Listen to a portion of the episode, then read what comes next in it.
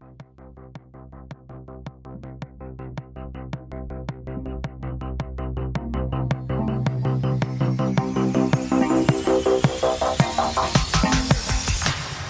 Hallo und herzlich willkommen. Ihr hört den Longtake Podcast mit einer Bonusfolge. In Episode 122 haben Alex Matzkeit und ich über Aufbruch zum Mond von Damien Chazelle diskutiert. Eigentlich sollte auch Sascha Brittner teilnehmen, das haben leider technische Probleme verhindert. Mit unserer fertigen Diskussion war er aber nicht ganz einverstanden, also geht es heute noch einmal um den Film. Wir führen die Diskussion noch ein wenig weiter als Addendum. Hallo Sascha. Hallo. Hallo Lukas. Ich habe gehört, du hast dich gut vorbereitet.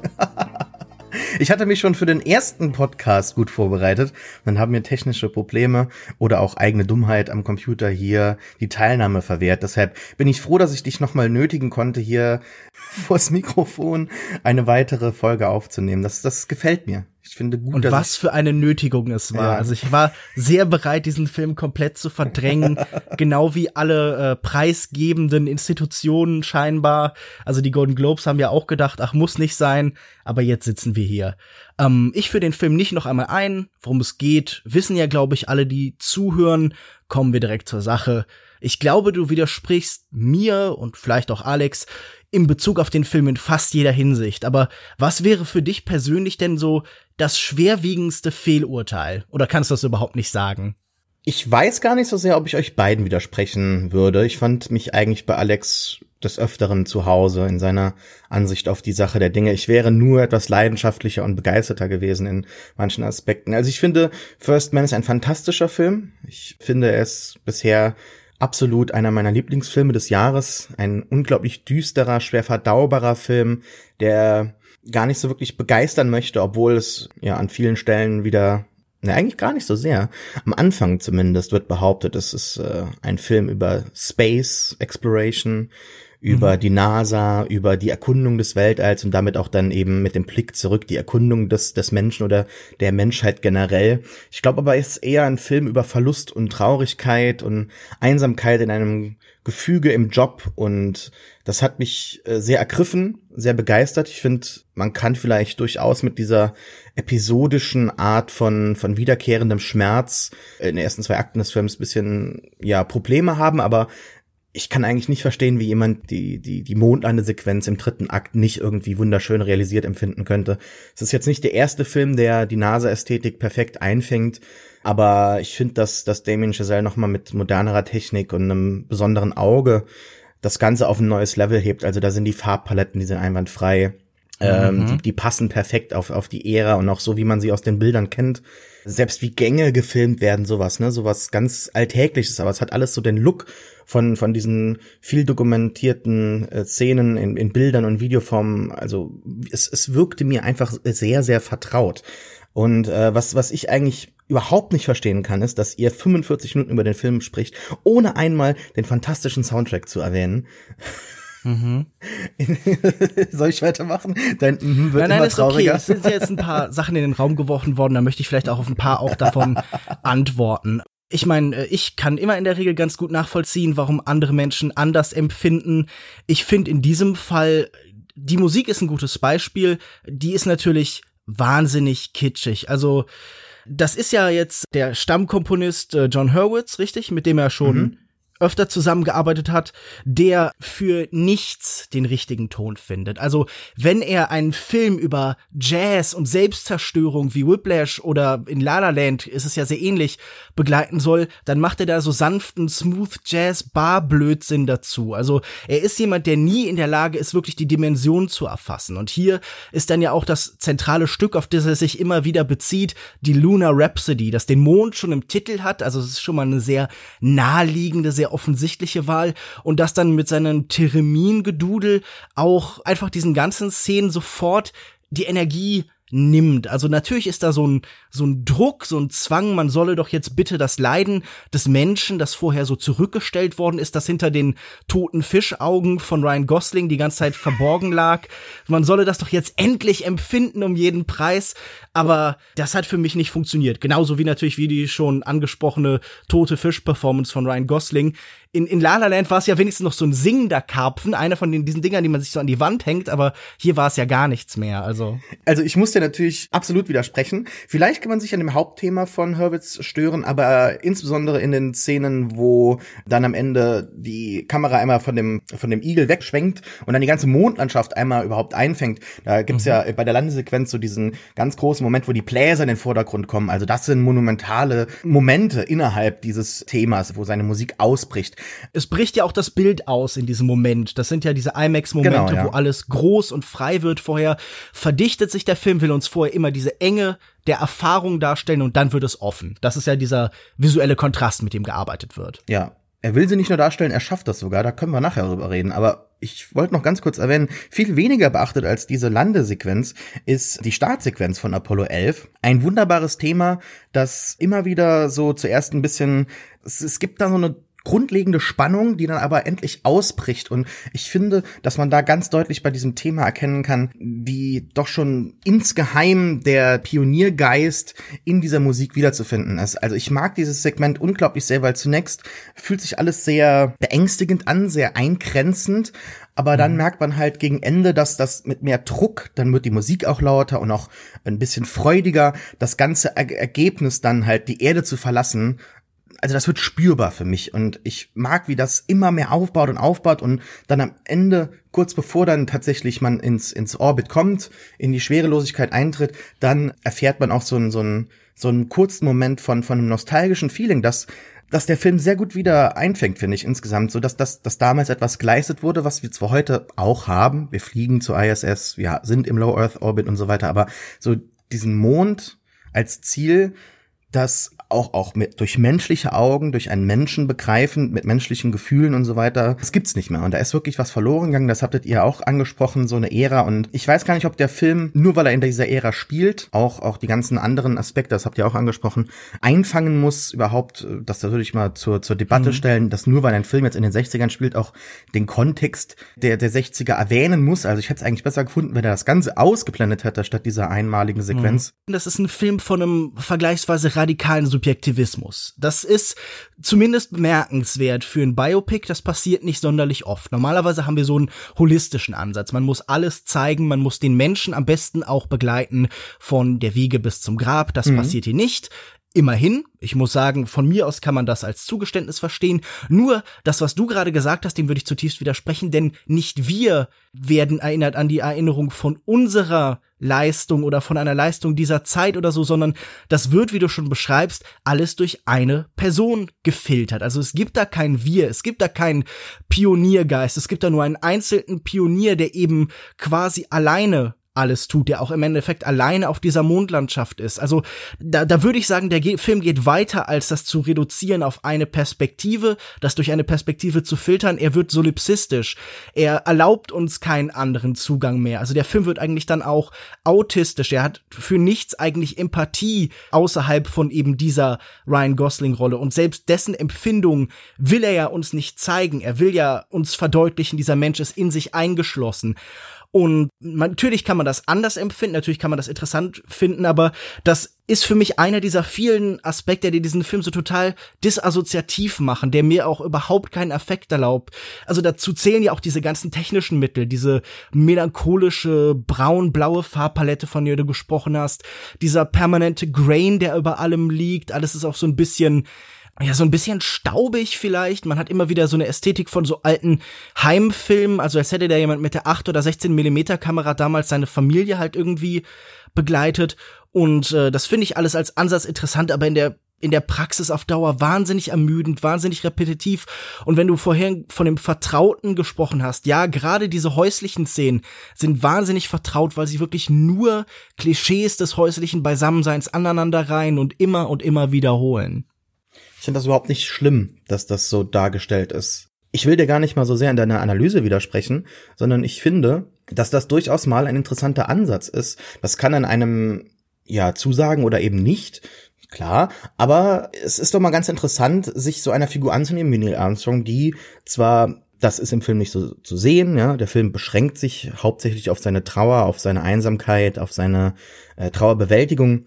Auch ein ganz lustiger Typ war, aber er beschränkt sich halt eben auf diese Erfahrung und an sich finde ich das nicht schlimm. Es gibt ja andere Filme, die sich diesem ganzen Aspekt auch dokumentarisch genähert haben und dadurch eben auch einen, einen holistischen Ansatz, wie du sagst, gehabt haben. Deshalb finde ich das gar nicht schlimm. Ich finde auch gar nicht ihn als Schauspieler hier tatsächlich irgendwie schwierig. Also Gosling spielt, das hast du gesagt, einen, einen, einen ruhigen, einen starken Typ und in vielerlei Hinsicht finde ich ihn auch so in dem Film als Verkörperung seiner Generation ganz passend eigentlich. Und die vielen Biografien, die wenigen Details über sein äh, Privatleben, die bekannt sind, widersprechen dem Ganzen ja auch nicht. Und die beiden Söhne haben ja auch tatsächlich jetzt sehr viel beim Marketing mitgewirkt und wirken mhm. auch begeistert, nicht nur von seinem Schauspiel, sondern auch vor allem wahrscheinlich eher noch von dem der Mutter von, von Claire Foy, die äh, Jen Armstrong spielt. Und ich, ich mag das eigentlich, dass Neil Armstrong hier als eine Blackbox dargestellt wird, als ein Mysterium, in das nie wirklich hineingeschienen wird. Ne? Man, man, man, mhm. man kann nicht so wirklich ihn, ihn fassen.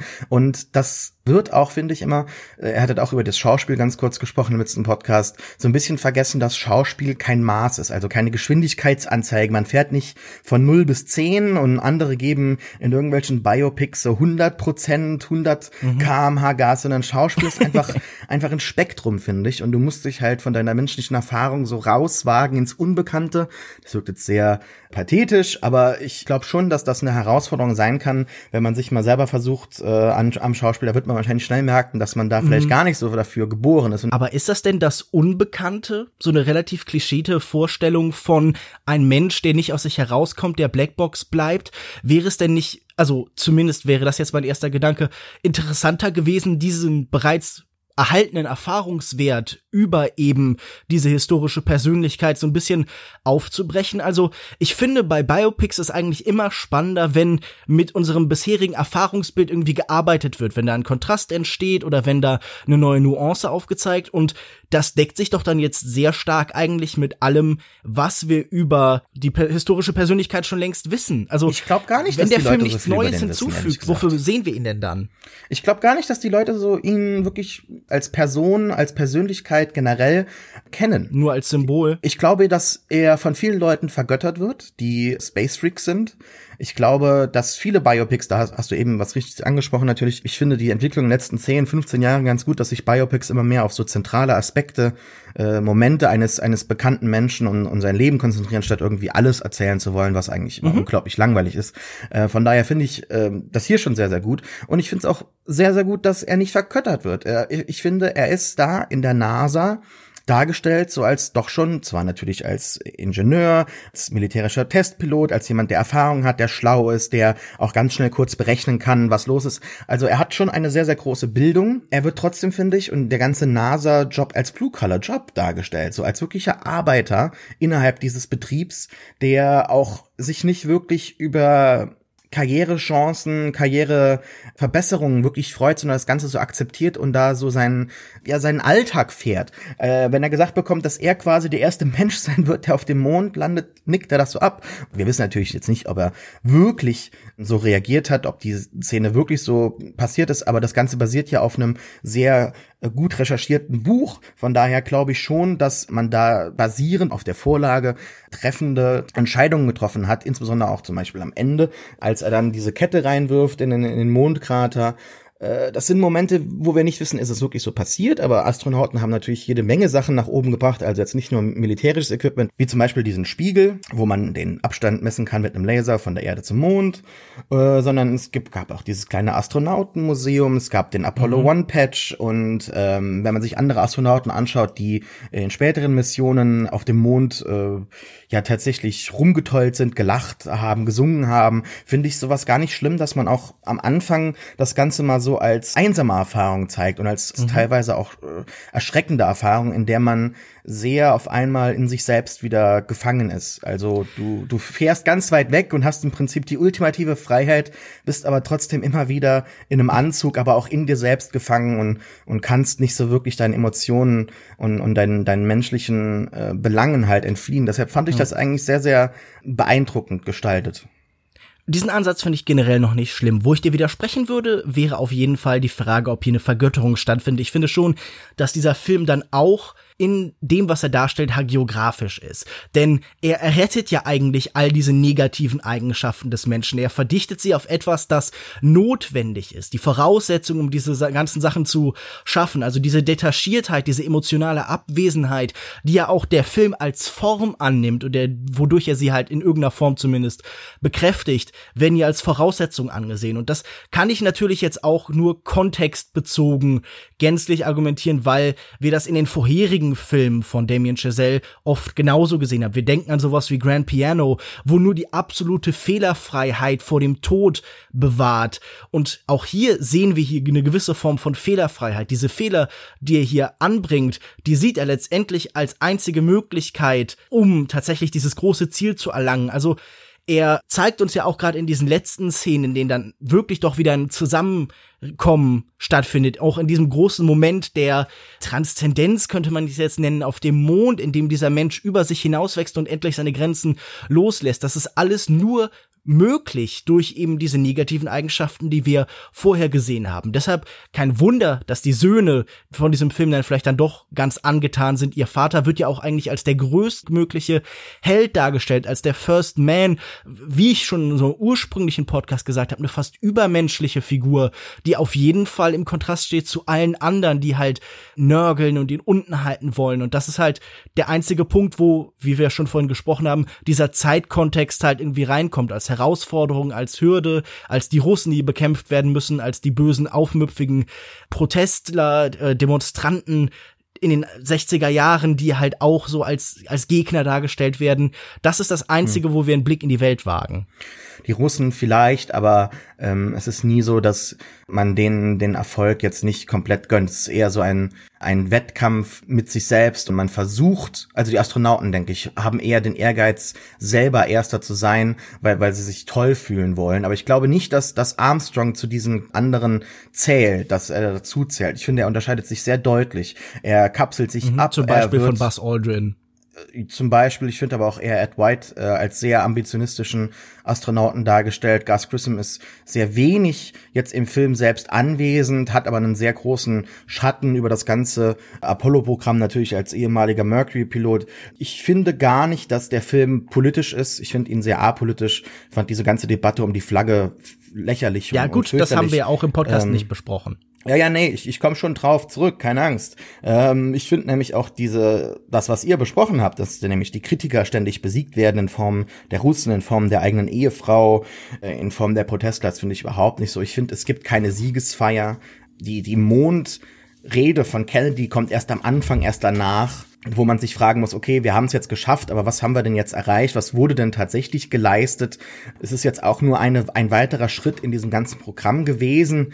Es gibt keine Siegesfeier, das Ganze endet ja. nicht irgendwo auf aber der Aber es gibt doch Avenue. trotzdem eine ästhetische Bekräftigung des Ganzen. Also wenn man auf dem Mond landet und da diese schon, wie du sagst, monumentalen Bläser sind, die großen Bilder, die von Triumph und Sieg und allem zeugen, dann ist es doch heuchlerisch, die kommen aber nachher nicht hinzugehen und das hm? Die kommen erst bei der Landung und sobald wir dann tatsächlich auf dem Mond sind, nimmt der Film das Ganze zurück. Man zeigt nicht, wie die Flagge tatsächlich dann aufgestellt wird, was ein sehr, sehr langer Prozess übrigens war, sondern sie ist da, man erkennt das Ganze, aber sobald der Wieso Film war das ein langer Mond Prozess? Erzähl das, mir das mal kurz. Das war anscheinend richtig schwierig, das Ding äh, hinzustellen und aufzustellen und das war ja, also deshalb, es gibt ja diese Verschwörungstheorie, ne, dass wir nicht auf dem Mond gelandet sind, warum die Flagge mhm. zum Beispiel wackelt. Also da war ja oben so eine Querstange noch und das hat irgendwie nicht so richtig funktioniert. Das war sehr lange.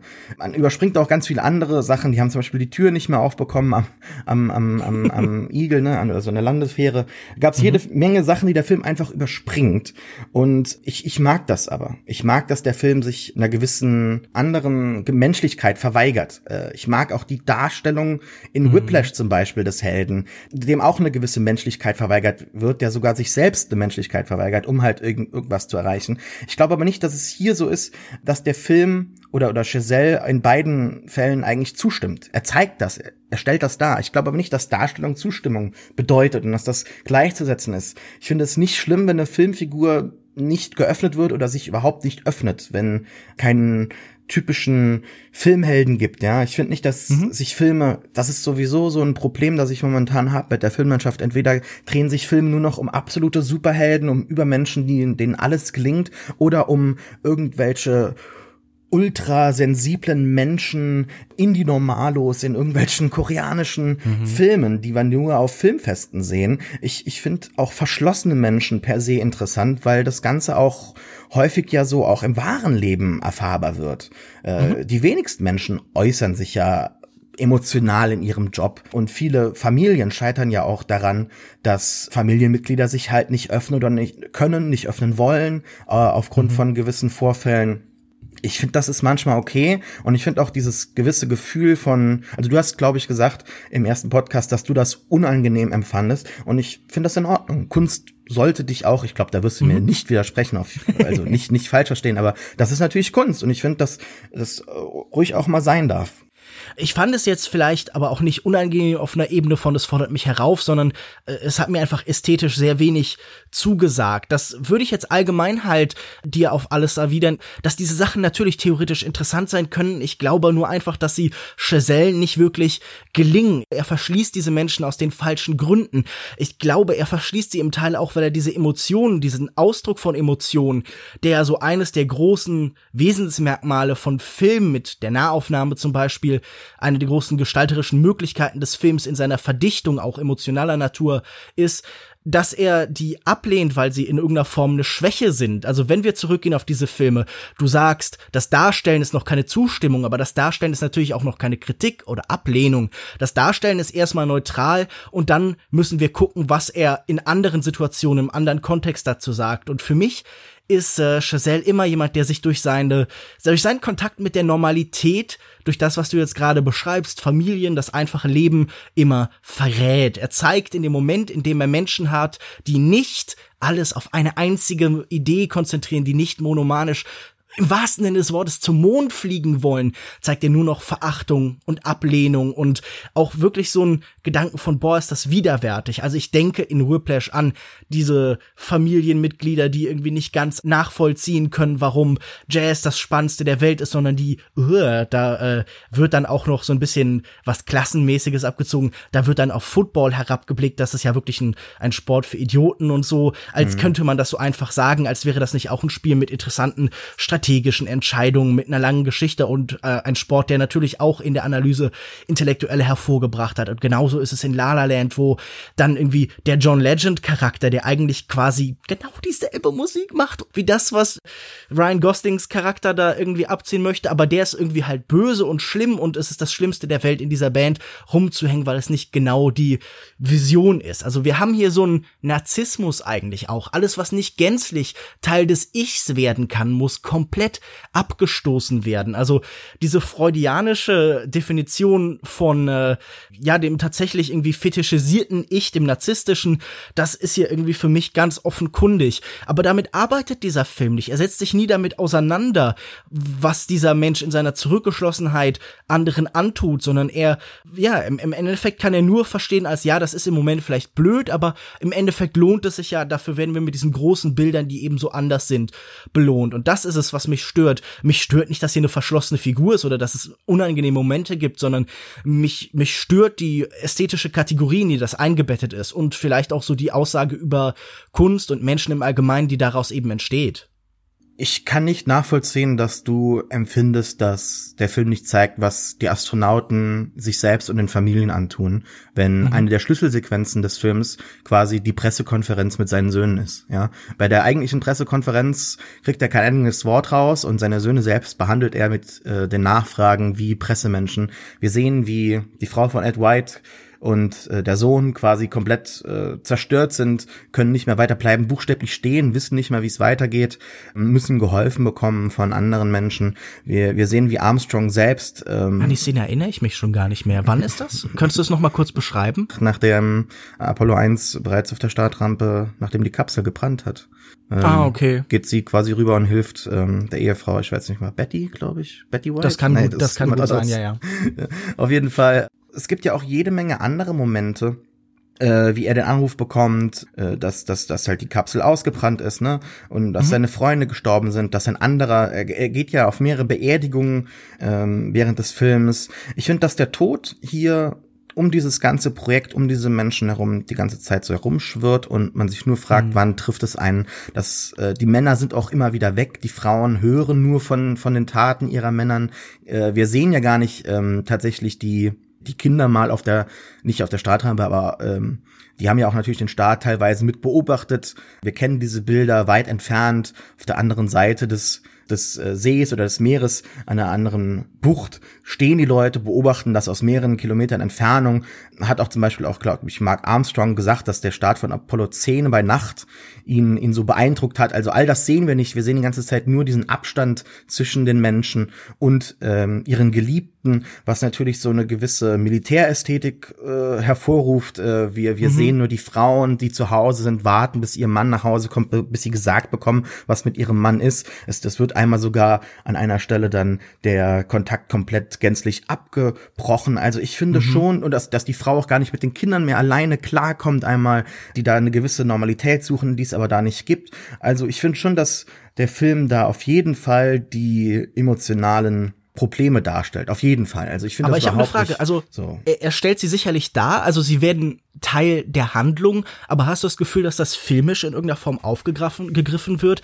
Weil äh, dieser Film ja gerade in dieser langen Zeit, in den ersten fast zwei Stunden oder sagen wir anderthalb, lebt von der Distanz des Ganzen. Du beschreibst das schon. Da ist immer diese Trennung, da ist immer der Abstand und das ist dann eben auch in der Erfahrbarkeit. Hast du das Gefühl, das sollte dich in irgendeiner Form affizieren? Also das sollte dich wirklich erreichen? Weil ich bin mir hier unsicher. Also ich habe nichts empfunden. Für mich fühlte sich das an wie Materialverschleiß, als würde dieser Film mhm. die ausbrennende Kapseln, das Zerstören des Materials genauso negativ oder positiv oder halt zerstörerisch sehen wie das Ende von Menschenmaterial. Also ich habe halt bei diesem Film in der Art, wie er es darstellt, in der Art, wie er auf alles eingeht, genauso viel empfunden, wenn halt irgendwie eine Schraube kaputt geht, als wenn diese Menschen sterben. Und das fand ich auch unangenehm, dass diese hm. Menschen wirklich nur Materiale sind. Ich habe das ja verglichen im Podcast mit diesem Lemming-Spiel, ich glaube früher von den Vorgängern von Rockstar Games, vielleicht waren sie da auch schon Rockstar,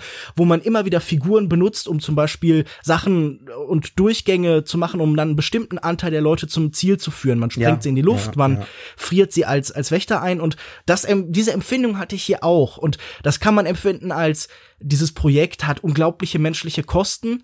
Aber wenn uns dann nachher gesagt wird, das war notwendig und das war gut, dann, ich weiß nicht, ich, ich habe hier nichts dabei empfunden. Ging dir das denn jetzt anders? Also war dieser Film jetzt distanziert oder hast du was empfunden? Mir ging es ganz anders. Ich kann das auf jeden Fall nachvollziehen. Es gibt da so einen Shot, ich glaube, wenn äh, bei Gemini 8, wo Armstrong kurz bevor er sich reinsetzt, dann gibt's ja diese, äh, diese, diese vielen POV-Shots quasi, wo die Kamera aus der eigenen Perspektive des Astronauten quasi in die Position der Kapsel reingefahren wird und man dann quasi die genaue Sicht äh, erfährt, wie man da so rein manövriert werden muss von Hilfsmannschaften, äh, so dass man dann halt sitzt auf dieser Rakete. Mhm. Ähm, das hat mich sehr mitgenommen. Ich fand, äh, vor allem, wenn er davor steht und dann habe ich mich häufiger gefragt, warum machen die das eigentlich? Äh, bist du verrückt? Es gab ja auch Chuck Yeager, sehr bekannter Pilot, der sich quasi geweigert hat, beim, beim Mercury-Programm mitzumachen, der ja auch bei The Right Stuff dabei ist, ein Film, der hier deutlich oft verglichen wird in Reviews, aber gar nicht so viel gemeinsam hat mit jetzt First Man, außer der ganzen Ästhetik und dass es sich um äh, das Astronautenprogramm handelt, der ja auch ganz anders beginnt mit einem richtigen Intro und es wird von Raketen gesprochen und, und Flugzeugen, die gebaut wurden und dann Man came to ride it, was natürlich auch ein gewisses sexuelles Element mit sich bringt. Diese Männer konnten aber die Raketen ja zum Beispiel bei Mercury äh, gar nicht steuern, ähm, weshalb sich mhm. Jäger geweigert hat. Deshalb wurde er kein Mercury-Pilot und bei, bei, bei dem Gemini-Programm war er dann wahrscheinlich schon zu alt. Du setzt dich quasi, ich glaube, Alex hat gesagt, äh, in die Regentonne und, und wirst dann quasi in die Atmosphäre, über die Atmosphäre hinaus hochgeschossen. Und währenddessen durchgeschüttelt, hast keine wirkliche Aussicht, auch du genießt das Ganze ja nicht. Du hast nur ein ganz kleines Fenster, durch das du schauen kannst, bei dem wahrscheinlich noch viel Vereisung stattfindet. Messinstrumente versperren dir die Sicht und du fragst dich, warum machen die Leute das? Und das Ganze reduziert natürlich auch die Erfahrung so dass man sich am Ende fragt, ja, es ist tatsächlich wirklich so, als wäre das nur so ein Crash-Test da mir, als wären es halt ein bisschen mehr als Affen, ja. Und, mhm. und das war es ja auch so. Von daher finde ich das in der filmischen Erfahrung auf jeden Fall super gut dargestellt, vor allem durch die Wackelkamera, vor allem durch den vielen Grain, der im Bild ist. Du kannst kein wirkliches Bild erfahren, es ist keine tolle Erfahrung und du fragst dich irgendwann, warum machst du das? Warum machen die Leute das? Wieso gehen sie dahin? Erst am Ende, wenn sie dann tatsächlich auf dem Mond landen, nimmt die Kamera mal Abstand. Man sieht einen White Shot, ansonsten ist die Kameraperspektive immer in den Raumschiffen selbst äh, festgefangen und mhm. erst dann können wir auch tatsächlich atmen, erst dann können wir loslassen und das bringt uns sehr, sehr nahe an die Gefühlswelt von Neil Armstrong, ohne dass wir tatsächlich wirklich wissen, wie er sich gefühlt hat, weil er sich eben nicht äußert, weil wir nicht genau wissen, ob er tatsächlich jetzt dieses Armbändchen da hinterlassen hat, aber wir können da unsere eigenen Gefühle, auch wenn wir dieses nie durchmachen werden müssen, Gott sei Dank, ich glaube, das ist eine unglaublich beängstigende Erfahrung. Ich habe riesige Angst vor dem offenen Meer zum Beispiel. Ich glaube nicht, dass ich ein guter Astronaut wäre, aber wir können unsere eigene Gefühlswelt einmal auf ihn projizieren. Von daher fand ich das schon auch filmisch sehr, sehr äh, prägnant und, und gut umgesetzt. Ja, ob du ein guter Astronaut wärst oder ob ich ein guter Astronaut wäre, das weiß ich nicht. Ich weiß, dass die Ästhetik dieses Films, die du gerade so positiv beschrieben hast, für mich sehr schwierig war. Ich habe allgemein ein bisschen ein Problem mit diesem Buzzword, mit diesem komischen Gedanken von Immersion. Ich gehe ungern so in diesem Meer Film vor mir unter und verliere mich da drin. Ich finde immer wichtig, Mind the Gap, so ein Minimalabstand, um immer noch einen eigenen Raum zu haben, um immer noch Filme deuten zu können, interpretieren zu können. Das kann man von mir aus als zu intellektueller Zugang, das kann man vielleicht auch als, was weiß ich, lustfeindlich oder reizfeindlich dem Kino gegenüber verstehen, aber ich frage mich dann immer, was will der Regisseur von mir? Warum will er mich da reinbringen? Und ich muss dann auch immer an André Bazin denken und irgendwie seinen Aufsatz vom Mythos des totalen Films, diese Idee, dass irgendwann Kino ist, das in sich ein Realismus der absoluten Abbildung enthält, entsteht. Und ich finde, das ist definitiv auch was, was hier auch wieder auf das abgezielt werden soll, aber das sich für mich einfach ja, nicht ganz erschlossen hat. Also äh, diese Beschreibung mit der Regentonne, die man gesetzt wird, das war ich. Das hatte ich im anderen Podcast gesagt, weil es fühlte sich so ein bisschen an, als würde man danach halt irgendwie die Treppe runtergetreten. Ich hatte nie das Gefühl, in so einer Kapsel zu sehen. Ich hatte immer das Gefühl, da sitzt jemand vor mir in einem kleinen Raum und der wird halt geschüttelt. Die Kamera wackelt und vielleicht wackelt auch das irgendwie vor Ort noch ein bisschen. Aber das äh, fühlte sich nie an, als wäre das Teil von ja, einer großen Expedition. Also ich finde, dieses, diese Empfindung von Angst, von Verlust im Totalen, im Weltraum, entsteht ja aber erst durch den Kontrast. Man muss ja irgendwie verstehen, in was er sich verlieren könnte. Also, ich finde, ein Film wie Gravity macht das deutlich besser, indem er uns diese Leere, diese Absolutheit des Weltalls immer wieder vorführt. Ich will diesem Filmemacher nicht vorschreiben, wie er das Ganze halt darzustellen hat. Ich weiß nur, für mich hat es nicht funktioniert und ich halte das nicht für eine überzeugende ästhetische Strategie, um diese Erfahrungswelt abzubilden. Also, wie gesagt, äh, ich, ich hatte da nicht dieselbe Erfahrung, nicht dieselbe Empfindung. Das ist natürlich auch irgendwas, das wir jetzt ab einem gewissen Punkt dann schwer argumentieren können, wie mhm. bildet sich denn jetzt die tatsächliche Erfahrung ab. Also wir sollten, glaube ich, so ein bisschen stärker zurückkehren in den detachierten Raum von beschreibbare Fakten, beschreibbare Ideen und so. Mhm, es gibt ja immer klar. halt so einen Restpunkt, wo man dann halt sagen kann, ich mochte das und ich mochte das nicht. Richtig. Und ich glaube, da werden wir uns halt nicht einig. Nee, ist ja auch in Ordnung. Ich wollte dir das nee, nur noch mal erzählen. Ich hoffe, du hast damit zumindest ein paar deiner Ärgernisse über unsere ursprüngliche Diskussion so ein bisschen von der Seele geredet und vielleicht einfach, also das finde ich definitiv einen guten Schritt, unsere ursprüngliche Aussage, unsere ursprünglichen Ideen noch ein bisschen ausgeführt. Ich fand es auch schade, dass du beim ursprünglichen Podcast nicht dabei warst, weil es wäre sicher spannender gewesen, hätte man wirklich das gesamte Meinungsspektrum abgebildet von jemandem wie ich, der den Film äh, nicht besonders überzeugend fand, zu jemandem wie Alex, der gemischte Gefühle hatte, zu jemandem zu, wie dir, der ihn gänzlich um umarmen konnte, der auch sehr angetan war und auch emotional mitgerissen. So habe ich das Gefühl, wir haben das Meinungsspektrum zumindest noch ein bisschen erweitert. Der Film dürfte nicht mehr im Kino zu sehen sein, glaube ich, aber er dürfte ja auch irgendwann demnächst auf DVD und Blu-ray erscheinen. Also wer das Ganze nochmal am praktischen Beispiel überprüfen möchte, findet sicher genug Möglichkeiten. Wenn ihr unsere Meinung teilt, die aus dem ersten Podcast, die aus dem zweiten Podcast oder gänzlich anderer Meinung sind. Wir sind auf verschiedensten Plattformen zu erreichen, zum Beispiel auf Twitter unter longtake.de. Das macht bis jetzt vor allen Dingen Sven. Danke nochmal, Sven, für dein tolles Feedback regelmäßig. Das ist äh, sehr befriedigend, tatsächlich jemanden zu haben, der immer was sagt. Man kann uns auf facebook.de slash longtakepodcast erreichen und auf soundcloud.com slash longtakepodcast. Beide bieten eine Kommentarfunktion an, sogar für Momente. Das heißt, man kann sogar dem einzelnen Argument widersprechen. macht das bitte alles. Gebt uns auch iTunes-Kommentare, am besten fünf Sterne. Wir freuen uns. Das hilft uns besser sichtbar zu werden. Sascha, wo findet man dich denn im Internet? Wo kann man mehr von deinen Meinungen finden? Leider nicht mehr in der Kulturindustrie, denn auch ich wäre gerne bei der originalen Aufnahme dabei gewesen, um einmal wieder das Dreiviertelgefühl unseres Podcasts ja zu erleben. Aber das ist leider nicht äh, geschehen. Insofern muss ich mich äh, mit diesem Addendum hier zufrieden geben, was natürlich auch immer wieder schön ist mit dir, Lukas, auf jeden Fall. Das Danke. klingt jetzt so wie so ein backhanded Compliment. Sorry. Nein, nein, so, überhaupt nicht so empfunden. Alles gut.